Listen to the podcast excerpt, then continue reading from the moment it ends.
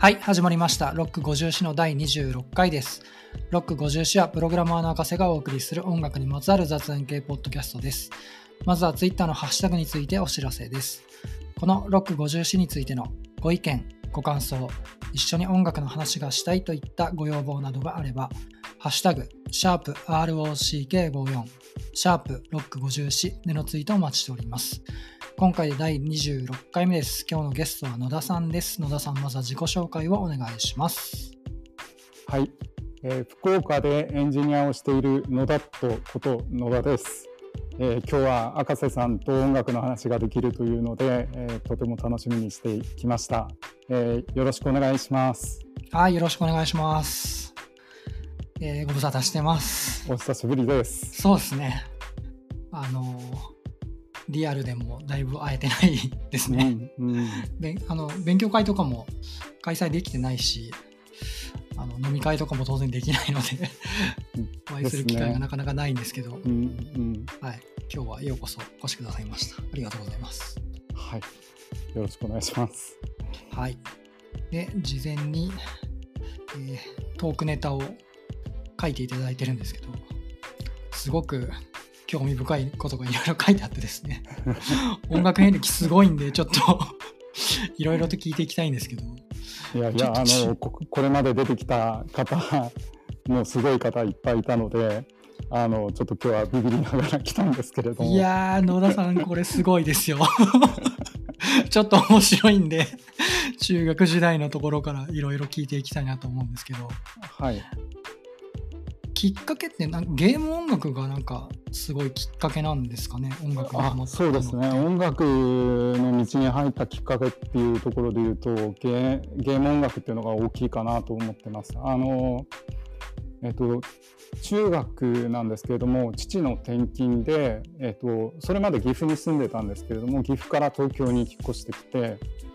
で、まあ、それまで音楽ってあんまり聞いてなかったんですけどあの、まあ、周りの友人がいろんな音楽を聴いていて、えーまあ、来たばっか友達も少なかったので同じクラスのあの友達の家によく放課後行ってあの遊んでたんですけれども、まあ、そこであの、まあ、ゲーム音楽っていうのに出会うわけなんですね。うんあのすごい音楽好きな友人で、えー、とレコードいっぱい持っててでその中の一つに、まあ、あの YMO の細細野さんが確かあの監修したあのビデオゲームミュージックっていうあのアルバムがあるんですけれどもナムコのゲーム音楽をまとめたそういうレコードがあって、まあ、そこで初めてゲーム音楽っていうのに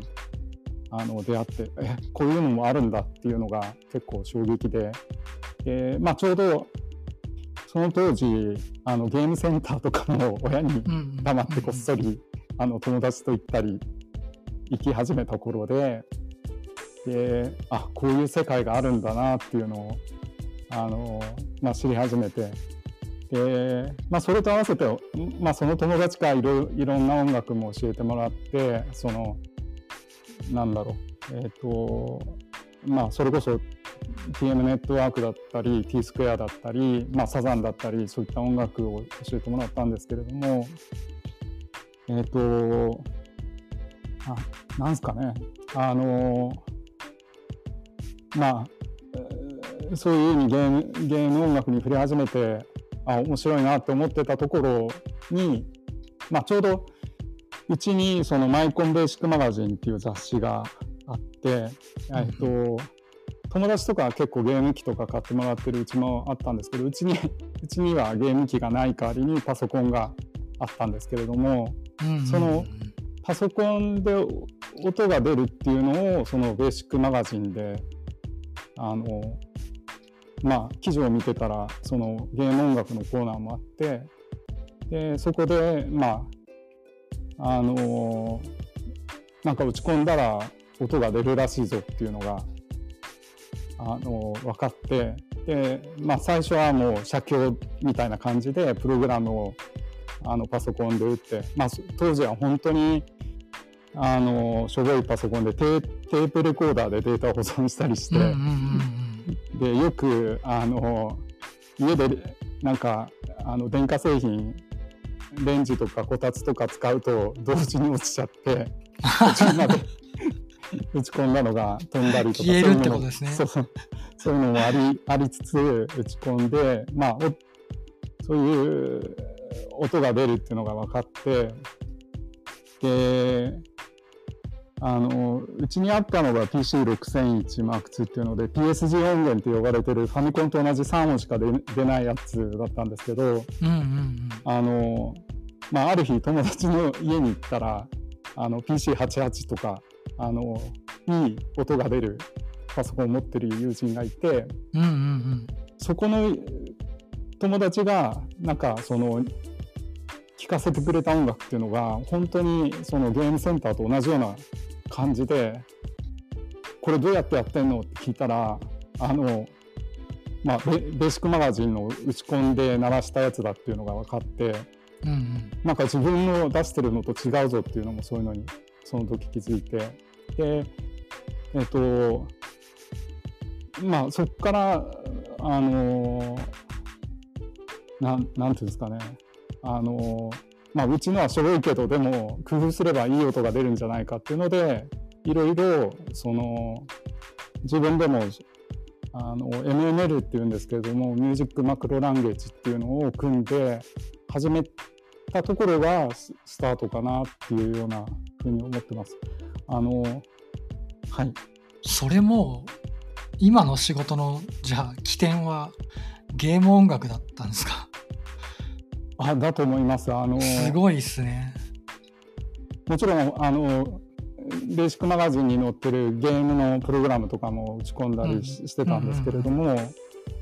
あのその音楽ができるっていうのを知ってからほぼ音楽のプログラムをしてしてたような感じであの当時ゲーム音楽の CD とかもレンタルで出てたんですけどそのレンタルすると、あの C CD の付録みたいなので楽譜がよくついてたんですね。でそういうのをコピーして、えー、と自分で打ち込んでみたりとかそういうのをよくやってました。でえー、ゲームきっかけ面白いですねそうそうですね。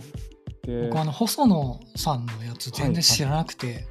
ああいうのもやってたんですね。あそうなんですよ。YMO ってすごくすごく面白くてあの、まあ、ゲーム音楽のそういう、まあ、彼らの音楽もシンセを使っていてすごく電子的なところがあると思うんですけれども、あのすごい懐が広い人たちだったなっていうのは今考えても思います。あのコントとかもよくされてましたよね。そうですね。コントしてましたね。なんかああいうところはなんかすごいなっていうふうに今でも思いますけれども。えーじゃあそのゲーム音楽だったりそれを起点に YMO を聴いたりあとまあ近しいところで言うと T スクエアを聴いたりとかそういう感じなんですかね。そうそうですね。そうですね。えー面白い。でプログラムも始めてたとそうですね。すげえ面白い中学。他中学でなんかこれ覚えてるみたいなことでありますか？えっとななんだろう。し初めて買った CD もゲーム音楽で実は。あのナムコのレーシングゲームで「ウィニングラン」っていうのがあったんですけれどもすごいあのフュージョンっぽいサウンドであの、まあ、そそれこそ多分作った方はスクエアとかあのカシオペアとかその辺意識されてたんだと思うんですけど、まあ、ちょうど当時 F1 ブームとかでもよくその辺のサウンドって使われてたと思うんですけど、よく耳にしましたもんね。うんうん、F1 のテーマ曲とかは。トゥルースとかそうですよね。あそうですね。僕なんかゲーム音楽で覚えてるのは僕初めて買った CD がですねはい、ドラクエのおお。交響楽のオーケストラのやつだった気がします。マジっすか？なんか、N、あれ N 響だったかな？なんかどっか有名なあの交響楽団が、N はい。ドラクエの曲やってて。で当時カセットテープと CD があって。でカセットテープのやつは、えっと、そのオーケストラの曲が A 面に入ってて、B 面裏返すと、なんか、ドラクエの、その、僕が持ってたの、どれだったかな ?3 だったかな ?3 のやつは、あの、普通のその、ファミコンの音が流れるんですよ。地上を歩いてる音が流れたり、敵に遭遇した音楽が流れたり、で、最後まで行くと、一多分ね、30分か1時間ぐらいあるんですけど、最後まで行くと、ゾーマのテーマ曲が流れて、倒すとこまで流れるんですよ。だからそういうそうそう、ストーリーになってて、そのカセットが大好きで、それと、なんかカセットと CD を持ってた気がします。買ってもらって。それなんか覚えてて、なんかゲーム音楽っていうのを、話を聞いて、それを思い出しました。ドラクエもあの打ち込みましたよ。あの MML で組んで、ちょうどファミコンって3音 ,3 音でコピーしやすかったんで、あー、なるほど。いや、面白いですね。じゃあ、中学から高校に行ってみましょうか。なんか高校になると、邦楽と洋楽をなんかいろいろと聞かれてるっぽいので、そうですね。あの高校はまた父の転勤がちょうどその時あって、えっ、とアメリカに引っ越したんですね。マジっすか？アメリカ。初耳ですよ。全然知らなかった。あの最初は、まあ、当時高校受験もしてたのであの結構直前に決まってあの受ける前にはもう分かってたんですけどなんかそういう準備もしてたのになんでアメリカ行かなきゃいけないんだっていうふうに思いつつえ、じゃあ高校ずっとアメリカだったんですか？そうですねおー、で、向こうの学校、現地に現地校に通ってました。現地校に行ったんですね。はいえー、ちょっとその話また別で聞かせてくださいよ。はい面白そ今思うとすごい貴重う。いや、だったし貴重ですね。うんあありありがたかったなと思うんですけど、えーまあアメリカ行ったばかりで全然周りのなんだろうあの友達とかもいないし 結構テレビをよく見ていてうんうんあの家に帰ると。大体あの MTV っていう MTV 見てるか、そのなんだろうニニカロディアンっていうなんかアニメのチャンネルがあったのでアニメの、うん。アニメ見るか MTV 見るかしててはいはい。で、まあ、そこからなんか洋楽も結構かっこいいんじゃないかって思い始めてでなんだろうそのその当時はもう本当になんだろうダンス系もなんかいろいろ出てきたりとかあのちょうどなんだろう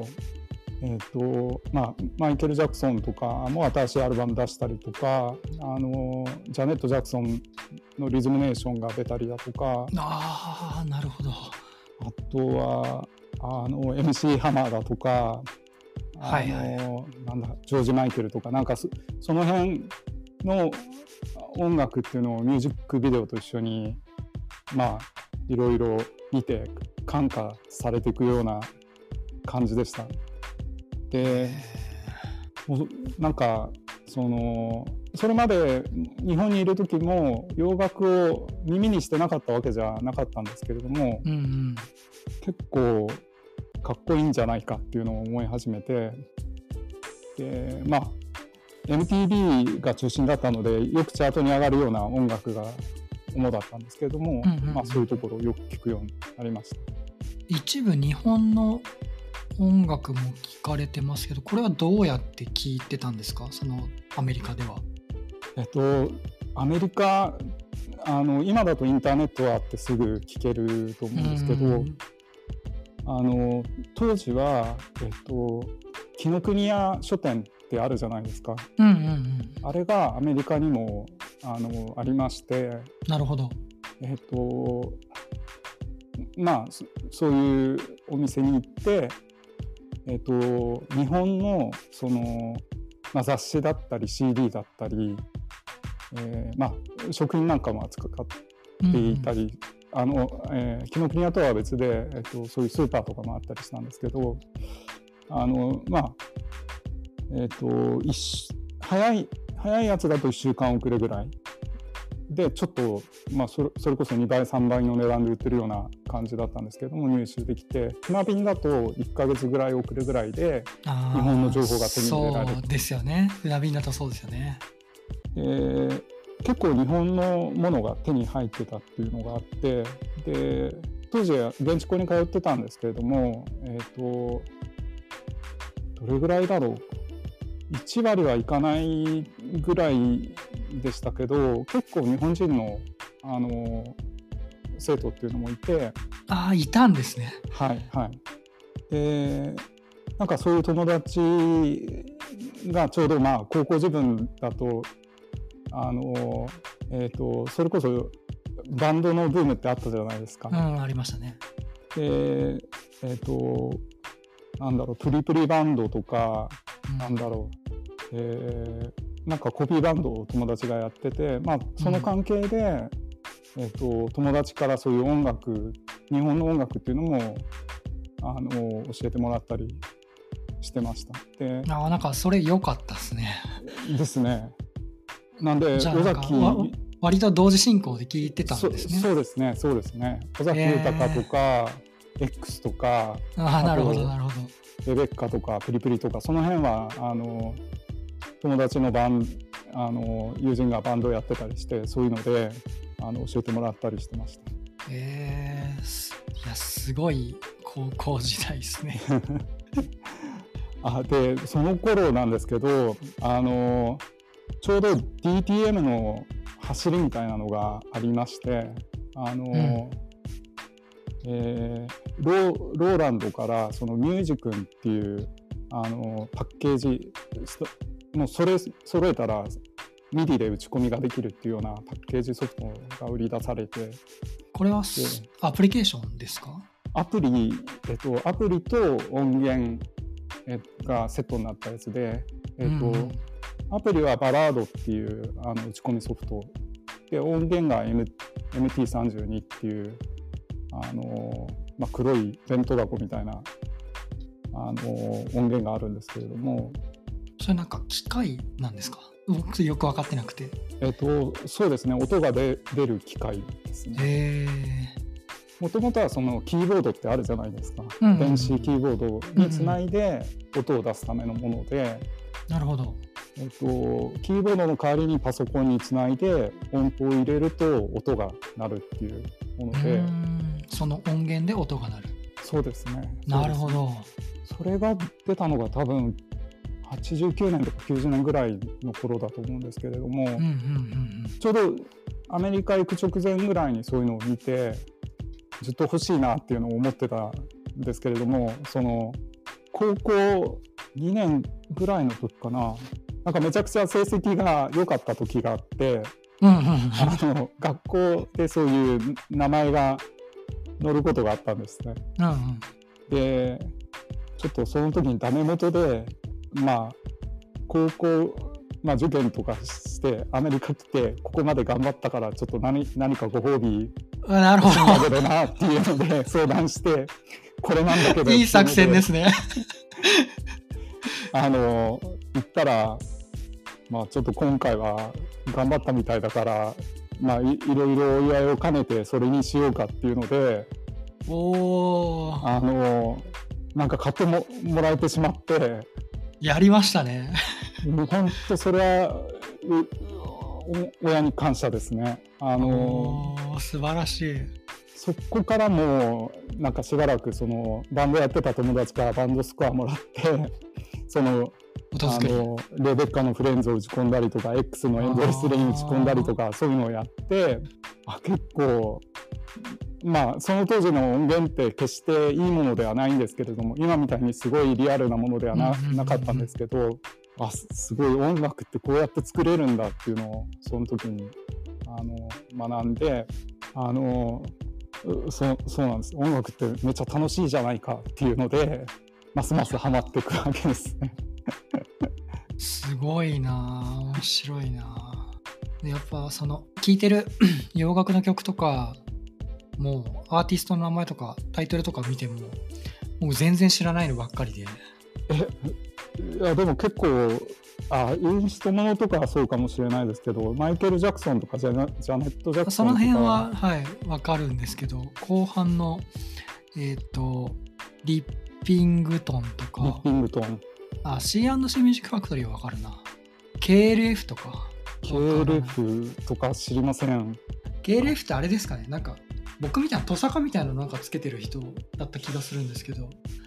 あれ違ったかな？なんかね。そういう人ももしかしたらいたかもしれないけどなんだろう。ダンス自系の人ですよね。分そうですそうです。あのですよね。自分の中のイメージではインドっぽいエッセンスを取り入れた、えーテクノダンスユニットみたいな感じです、ね、なんかのジャケ写だったかな？あと。あとテクノトロニクスとかはいやわからないですね。わからないですか？えっ、とこれ、えーあとなんだろう2アンリミテッドとかはあ多分。トゥーアンリミテッドはわかる。ふわっとわかる。あとキャシー・デニスさんはわからないですね。この人もハウハウスの走りみたいな感じの人ですね。ハウス音楽、えー。ハウスミュージック。基本じゃあハウスとかテクノとかやっぱ電子音が取り入れられてる曲を聴くことが多かったんですかね。高校の時は。そうですね。そうですね。行った当時はそのまあでもそういう時代ですよね。そうですね。だんだんそれこそ小室哲哉のソロの作品とかうんその辺を聞いて、まあ、それも友達から楽譜 借りて打ち込んだりとかそういう感じでしたね。面白いですね。なかなかな高校時代を生きてますね。そうですね、そうですね。で、ちょうどその時あの、なんだろう、マイコンベーシックマガジンもずっと購読してて、うんうんうん続けて。あの、まあ、友達少なかったもんで、あの、投稿コーナーで、なんかそういう同人の集まりみたいなのがあったんですね。おすごい。そこであの知り合った方と文通というかそういうのを始めてなるほどなるほど。なんか打ち込みをやってその何度か採用されてた人がいいたのでその人にいろいろ教えてもらおうと思って、あの MML を作って採用されてた人がいたのでうんうんその人と文通始めてもしよかったら一緒に何かやりませんかっていうので「ストリートファイター2の」あの当時流行ってたスト2のあのチュンリーの曲を耳コピしてうん一緒に投稿したりとかそういうのもやったりしてました。えー、それは思い出ですねそうですね。そうですえね。ー、面白いですねそしてそっから大学に行きますけどはい。えっ、と、日本には戻ってきたんですか？そうですね。あの高校卒業して、まああのアメリカの高校って6月卒業なので、ろうんうん6月に卒業して、まあ一浪するような形で、えっとまああの父も日本に戻ることが決まってたので、あのまあ日本に戻ろうっていうところで、えーまあ日本の大学に入りまました。うーん。なんか向こうの大学に入るつもりとかはなかったんですか？えっ、と、なんだろう、よく、ちょっとそこは少し正直言うと迷いはしたんですけれども、うん。まあ最初に日本の大学経験してからまた戻ってきてもいいかもしれないって思ったのと、なるほど。ちょっとまあ、その、なんだろう、日本の大学生活っていうのも楽しそうだなと思って、ちょっと確かに。アメリカの大学だとあんまり遊べないかもしれないっていうのを思ったので、向こうはなんかしっかり勉強する感じなんですかね。そうですね。基本大学はやっぱりまあ日本の大学も勉強する場だとは思うんですけれどももちろんもちろん。密度がやっぱり違うかなと思って、うあんなるほど。のまあちょっとそういうところもあってに日本の大学行ってからアメリカ戻ってもいいのかなっていうところも少し思いつつ。いやでもすごくいい経験しましたね。じゃあ高校時代。そうそうですね、えー。そうですね。それでじゃあ大学の頃の音楽の話に戻りますけどはい。えーっと大学に入ってからなんですけれども、まあ、あの高校時代やっぱりバンドをやってた友達っていうのがすごい楽しそうだったのでうんうん。あの、まあ、大学生になったら軽音部にも入りたいなっていうのも思いもずっと持ってて。うんうんでえっ、とまあその半年ぐらいバイトして貯めたお金で楽器を買って、えー、とうん。軽音部、たまたまあのなんだろう初心者でも入れるところってどっかないかなって探してたらあのまあ友人になった人からうちの部そんなに厳しくないからおいでよっていうので誘われてまあ無事軽音部に入ることができたっていうのがあるんですけれども。いやー僕大学の軽音部は怖かったっすね。なんかふ2つ3つあったんですけどどのどの部も怖そうで行きたかったけど行けなかったですね。だからそんな思い出があります。あのあそそういう意味ではそのもちろんそういうガチでやってる人たちしかいないような部分はあってあったでしょ、うん。うんそういうとこはちょっといけないなっていうふうには思ったんですけど、うん。あのまあ、初心者でもう初心者で入って上手くなってもらえればいいからみたいな感じで、えっと入れた部分もあったのでうんうん。ちょっとそういうところではラッキーでした。聴いてる音楽的には？えっとどんな感じですかね？当時よくあの目覚ましにラジオを使っていて、あの大学は東京だったのであの、うん。J-WAVE をよく聞いてたんですね。うんあのジョン・カビラさんとかがうん。うんあの朝やってた番組があるんですけれどもそれを聞いてたんですけれども、あのそこで、えっと、ジャミロクワイを聞くわけですね。はい。でちょっと初めて聞いた時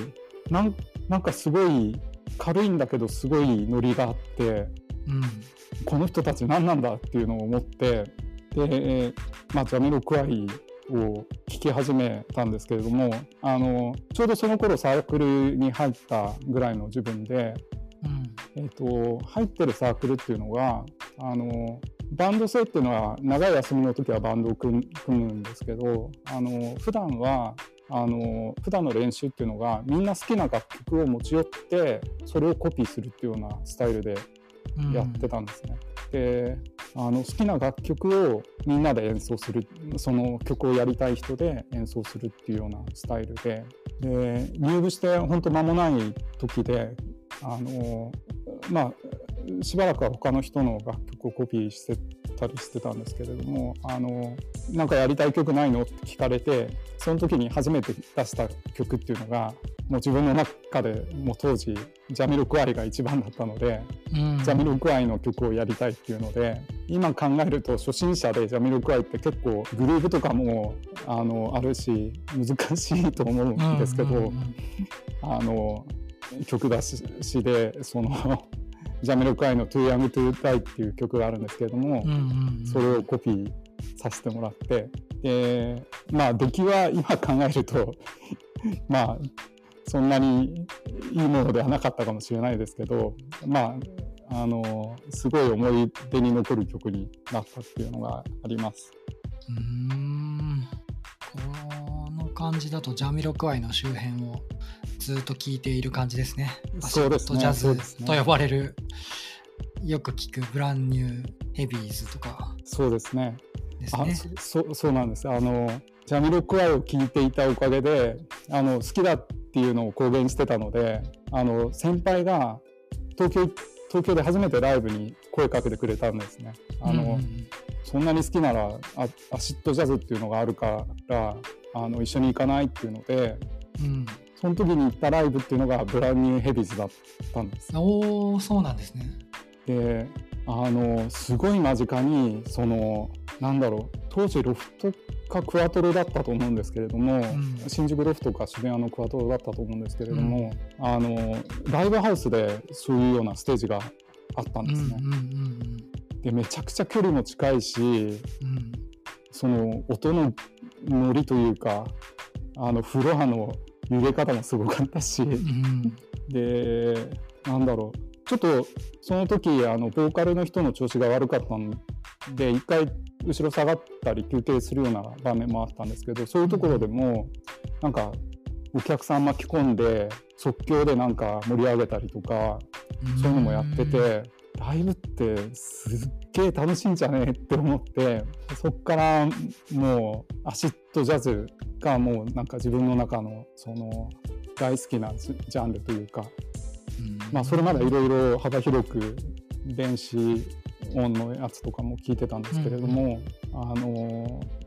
まあどっぷりハマっていくような感じになりました。じゃあライブにも行くし聴く音楽の幅も広がるしみたいな感じだったんですね。そうそうですね。そうですね。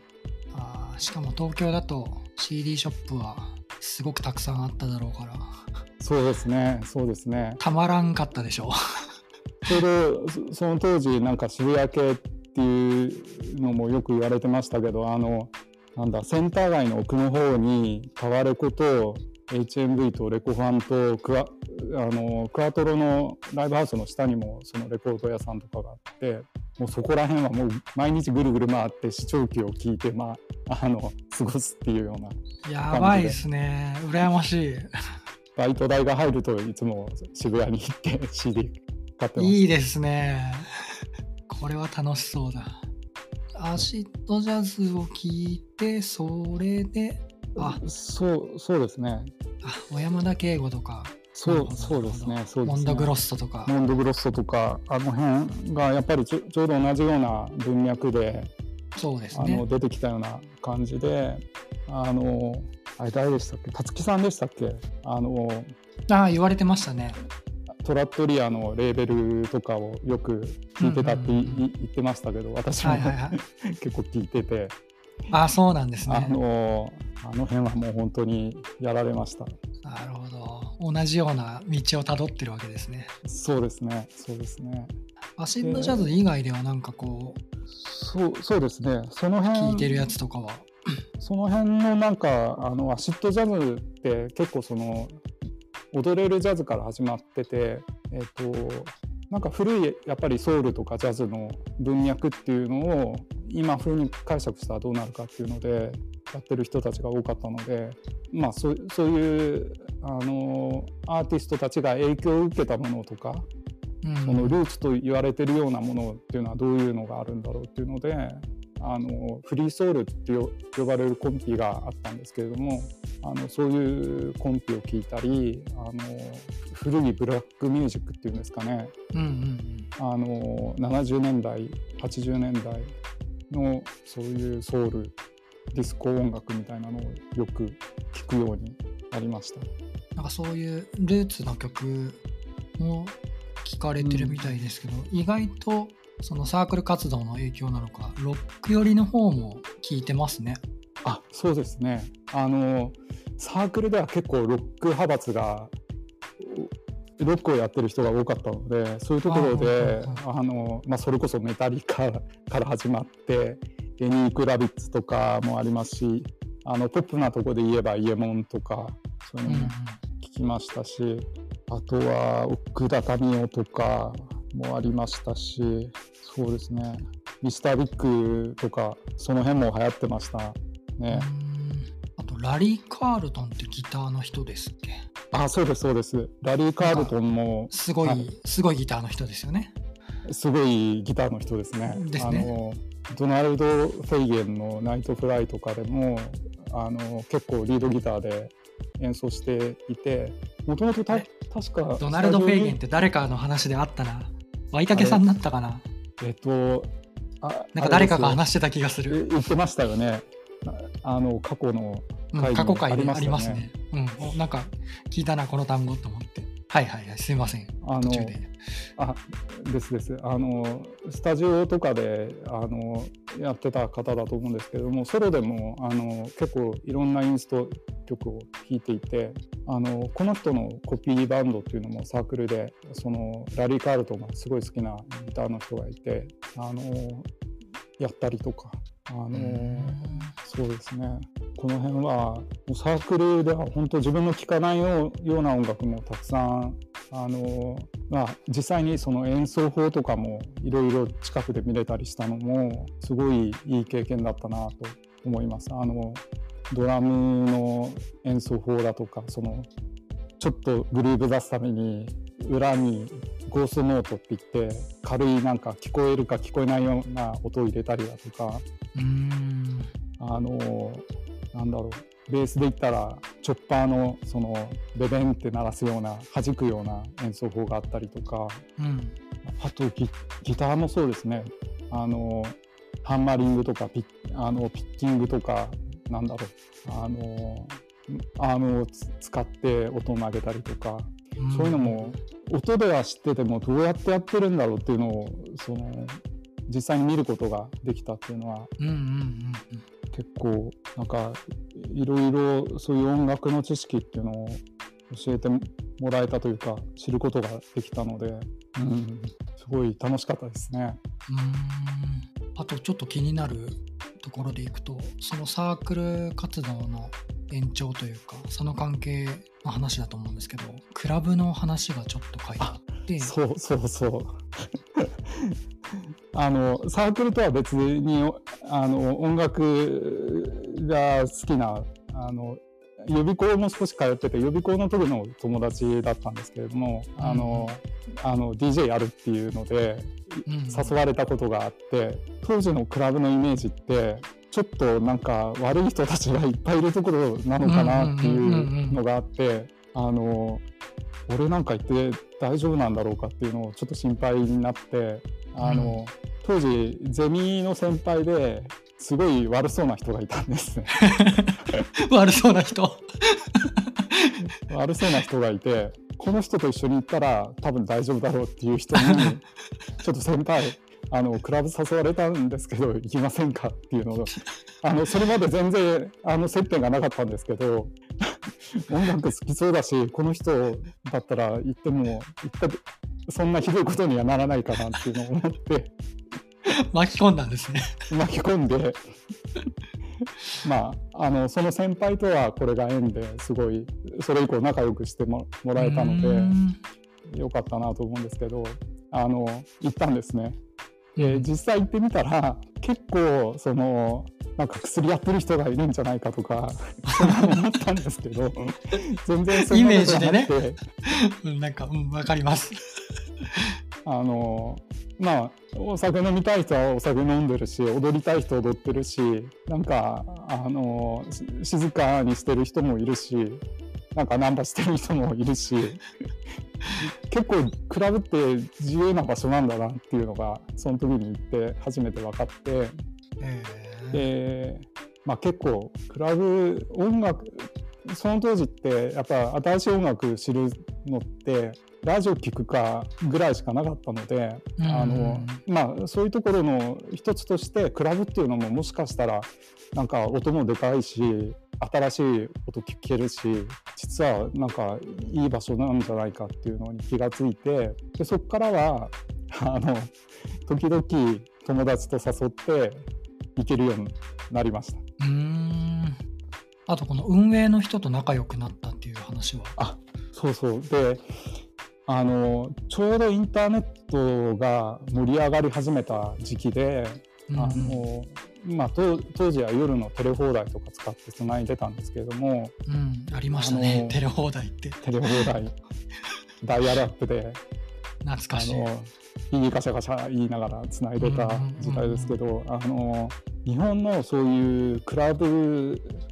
ハウスとかそういう情報を集めたサイトを運営してる方がいたんですけどもあの、うん、B サイドっていうサイサイトがありましてそこで知り合った、うん、あの運営者の方にまああのちょっとこういうところ行こう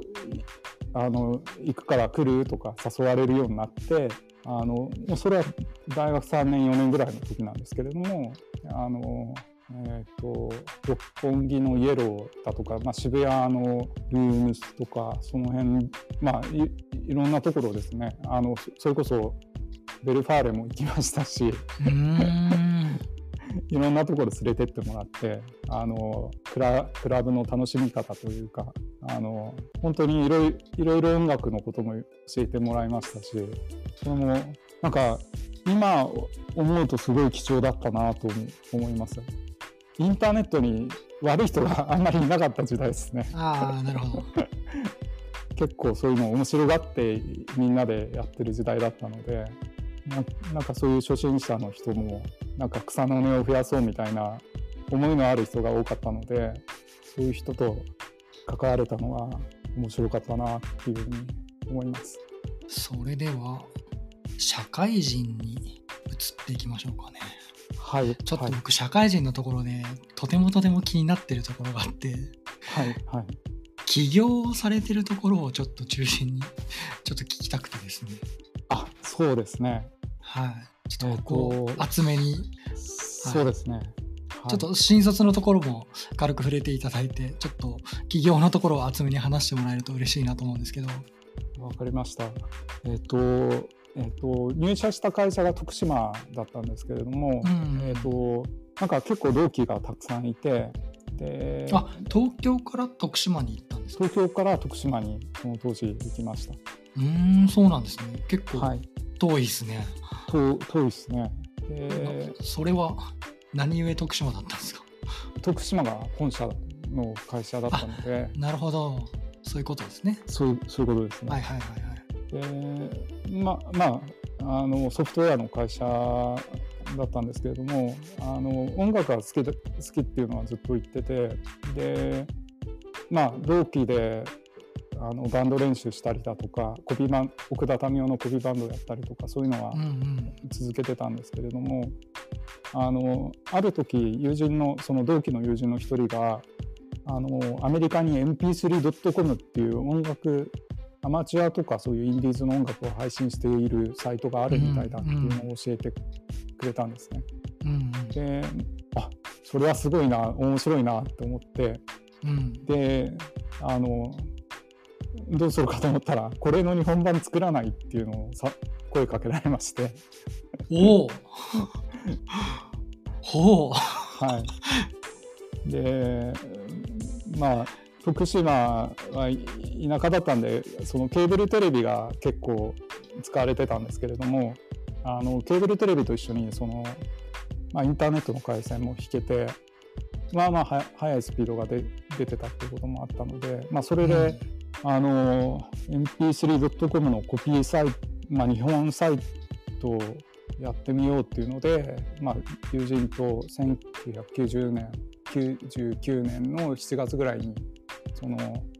サイトを立ち上げたのがそのっていうサイトで、うん。えー、まあそのななんていうんですかね本当に今だと普通にいろんな投稿サイトあると思うんですけれどもそういうのの走りみたいなのをあの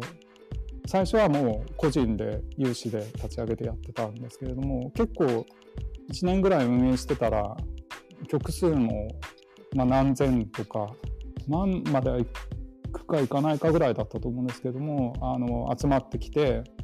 もしかしてこれって会社にできるんじゃないっていう話を、まあ、友達としてまして。え最初はじゃあ社会人やりながらやってたやりながらやってた感じですね。ああなんか趣味がてらってことです？そうですねそうですね。あのなるほど。まあその時は本当に2日にまあ、毎日はとてもできなかったので、まあ、2日に1回とか3日に1回とかのペースでそういう応募された楽曲を、まあ、MP3 があったんで MP3 から軽いリアルメディアみたいなファイルに変換したものを一緒につけてアップしてストリーミング再生できるように、まあ、サイトを作って。でもしかしたら会社できるかもしれないということになったので。うんうん、あのそのタイミングで、えーと、勤めてた会社にもこういうのやりたいっていうので相談したんですけれども、うんうん、やっぱりあの出資比率とかが合意が難しいっていうので、うん、まあそれなら自分たちでやちょうどインターネットバブルも あったので、いけるんじゃないかっていうので、まあ、立ち上げてでその時の会社がいう会社だったんですけれども。いやこれね僕うん。ものすごい偶然というかはい。ミラクルかもしれないんですけど。はい。で綴りってですよね。そうですね。そうですね。ですよね。これ着歌サイトやってませんでした？あやってました。あの福岡の会社ですよね。着歌これ福岡の会社に外注してますよね。あのれ提提携というか業務提携。はい。ですよね。はい。僕それ運営してたんですよ。マジっすか？マジです。さ んそうそう僕開発引き継いでうわーそうだ運営してたんですよ。すごくないですか？すごい。ちょびっくりして。めっちゃやり取りさせていただいてました。あのあのそうですね。担当は僕の上の上司がやってたと思うんですけど実際の運営って開発もう終わっててその後に僕が公認で引き継いだんですよ、はいはいはい。で一時着そそうかそうなんですね。着歌用のデータ変換したものをなんかサーバーにアップとか僕がやってましたね。すごくないですか？いややっぱこの業界悪いことできないですね。いやもうねこう社名を見てあれ？と思って。いや。いやびっくりしたんですよ。いやすごいですね。いやすごいんですよ。やってました僕が。2004年の4月で離れたんで多分直前の半年か1年ぐらいだと思うんで僕すけども。も1年ぐらいしかやってないんですけど。はいはい。いやーもうねめちゃくちゃ驚きましたね。この このネタ帳をもらってうおーって一人で叫んでました。そうそうそんなことが すごいっしょ。すごいですね。ちょっとね。これ絶対話さないとと思って。いやそうなんーですよ。つながりますね。はい。やってましたね。まあ僕の先輩が、はい。上司というか先輩の社員がサーバー構築をやって僕も当時全然詳しくなかったんで Linux とか全然分かんなかったですけどその方があのダウンロード配信の仕組みをセットアップをしてうんうんうんそれを僕が運営をするっていうのを やってました。おおまさか。はい。まさかまさか。まさかまさかですよ。そうなんですね。はい。面白いですね。いろんなところでつながりますね。つながりますね。はい。いやーもうなんか久しぶりにその話は したんですけれどちょっとびっくりしました何人ぐらいでやってたんですか？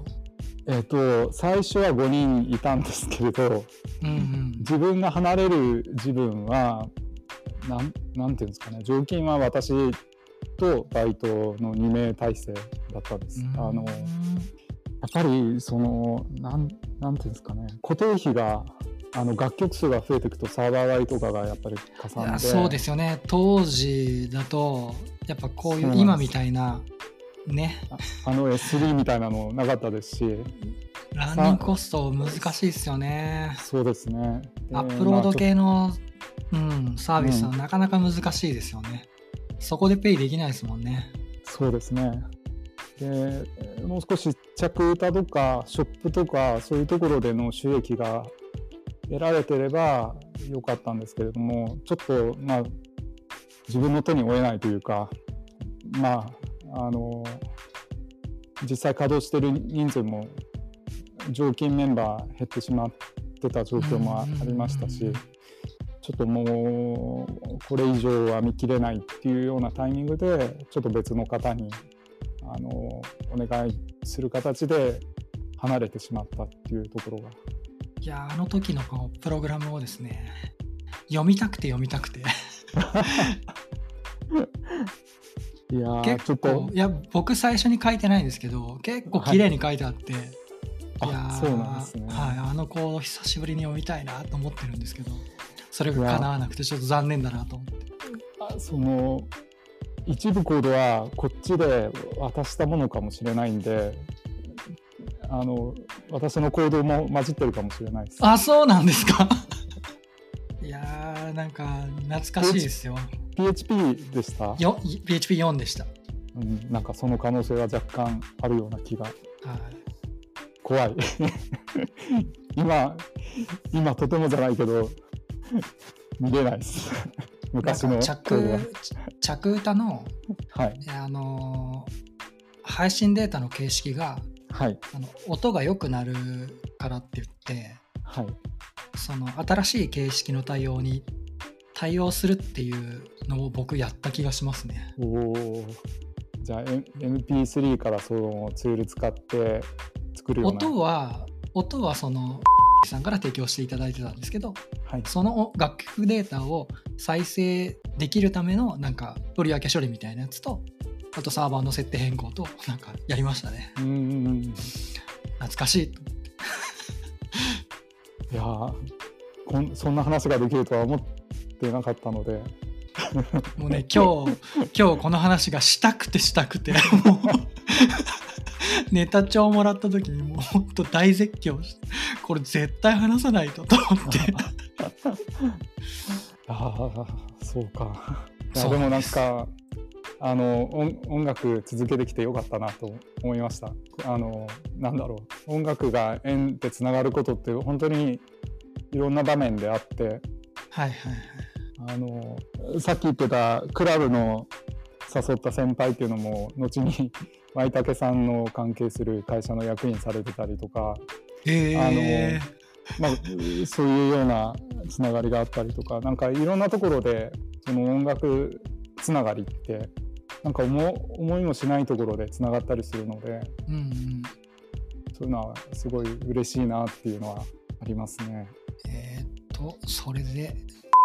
さんの話が聞けたのでじゃあ実際にその頃に聴いてた音楽の話に移りましょうかね。はい、当時聴いてた音楽ですけれどもあのやっぱりソウル系が好きで、うんあのなんだろうネオソウルとかそういう感じのものだったり R&B みたいなのを聴いていてうんうん。よく聴いてたのはそのブラックアイドピーズだとかジョン・レレジェンド。ブラックアイドビーズだと当時だとファーギーがいる頃ですね、まだ。あそうですね。そうですね。女性ボーカルのうんうん。方も好きでした。うん。フェアイズラブとか有名ですよね、なんか好きでライブにもあの 武道館行ったりとかしてますいいっすね。あとはソウル系もずっと好きであのニューマスターサウンズとかご存知ないですか？あーわかんないですね。あのファンジャズファンクみたいな感じのオルガンとかエレキとかと、まあ、ベースとギターとギターは、まあ、カッティング系が多いような感じの音楽なんですけれどもその辺とかスピードメーターとかその辺聞いてましたねこれはもう全部洋楽ですかね、この辺りは。そうですねあそうかちょ,、まあ、ちょっとその辺はまあいろいろの後っていうのも少しああるんですけどちょっとまあ、その辺話し出すとまた長くなっちゃいそうですよね。いやいや、ぜひぜひお願いします。えっ、との後は1年ぐらいフリーランスでやってたんですけれどもそうなんですねあのその時はちょっとまあ仕事の範囲っていうのはどうしてもフリーだと任されるところが狭いっていうのもあって。あのまあ、このままだとエンジニアとしても厳しいなっていうところは思っていたんですけれども縁あってその着歌配信をやってる会社に、まあ、あの声をかけられたというかあのうち来ないかっていう声をかけてもらってあのそこの運営会社に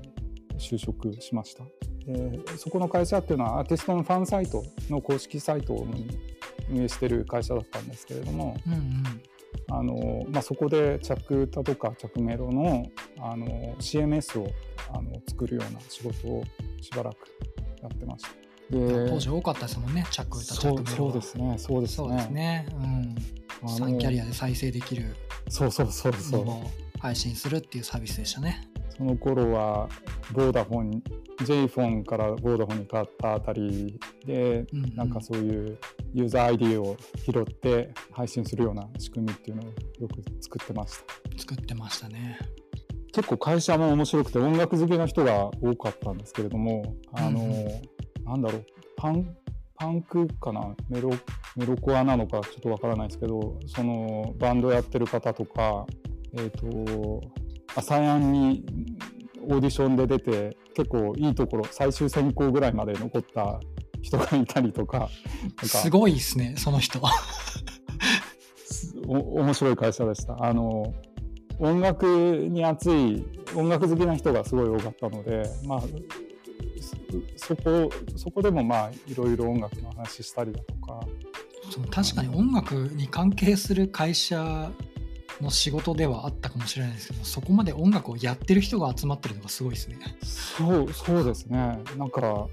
うん、趣味超えちゃってるじゃないですか。そうそうですね。なんかやってる人は結構多かったですね。でまあそうこうして頑張ってやってたんですけれどもちょうどまあ会社が上場したりとかそういうまあいろんな転機があってで何度か経営が変わるようなタイミングがあったんですけれども、うんうんうん、その中で震災があってあそうかちょっとなんかまあいろいろ会社の経営のやり方が変わるタイミングで、まあ、その当時の上司があの、まあ、了承してない事項を経営判断っていうのをされた、まあ、ことがあって、まあ、方向性が違うっていうところであの、まあ、上司が切れて会社辞めるっていうことがあって。まあ、いろいろ重ななるほど重なって、まあ、その上司があの、まあ、辞めるけどどうするっていうのであの当時震災直後に妻と子供あの九州出身だったので、あのまあ、情報が少なかった今思うと別にそこまでする必要はなかったんですけどあの妻と子は九州にちょっと疎開というか様子見るために戻してたんでちょちょっと逆単身みたいな形でやってたんですけれども、あのまあ、上司が辞めるっていうんだったらちょうどいい機会だから辞めて九州行こうかなとも思ったんですけどあの少し会社立ち上げるのを手伝ってくれないかっていう話をもらってでまあ稼がないといけないところもあるししばらくやろうっていうのを思ってである程度目処ついたところでもう一回相談したらあの今度こそ九州に転職しようと思って相談したらあの九州に拠点作ったらいいんじゃないっていう話を言われて。ほう。そうか。そういう話もあるかっていうのであのまあこっちに来たっていうのがあの今の状況で。あそれ今のとこですか？それが今の会社ですね。社名は一回変わってるんですけども、なるほど、えー、すごい。じゃああの、はい、一人スタートからちゃんと拠点になって素晴らしいですね。そうそうですね。56年かかりましたけど拠点になる素晴らしいですね。あもう本当に今の社長には感謝して、はい、あもう本当足向けて寝れないです。あなるほど。ちょっと続きの話いろいろ聞きたいんですけど、時間を見たら1時間超えてて、おっとって思ってます。すいません。いやいや、いいんですよ。めめちゃくちゃ途中楽しくて、全然こう終われない感じですね。ちょっと。これ福岡に来てからの話もいろいろあるんで、これ、これまた出てほしいなと思ってるんですけど。そうそうですね、もし機会あれば、ぜひ。そうですね、いや、ぜひぜひ。いやここまでめ めちゃくちゃ面白くてすごいなんか音楽にまつわる話がすごいいろいろ引き出しがあって、いやこんな、こんないっぱい、こう、ね、いろんなエピソードが聞けるとは思ってなかったんで、めっちゃ楽しかったです。あもうここちらも本当にちょっと久しぶりにいろいろ昔を思い出して胸が熱くなりました。いやいい話でした。ちょっと残念ですけど、今日はちょっと一旦ここで区切らせてもらっていいですかね。はい。はい、はい、じゃちょっと最後にもう一度、ツイッターのハッシュタグについてお知らせをします。えー、ロック54についてのご意見、ご感想、一緒に音楽の話がしたいといったご要望などがあれば、ハッシュタグ、シャープ ROCK54、シャープロック54でのツイートをお待ちしております。はい、ということで今回のロック50詩第26回は野田さんをお迎えしていろいろとお話しさせてもらいました。野田さんどうもありがとうございました。はい、楽しかったです。はいありがとうございました。はーい。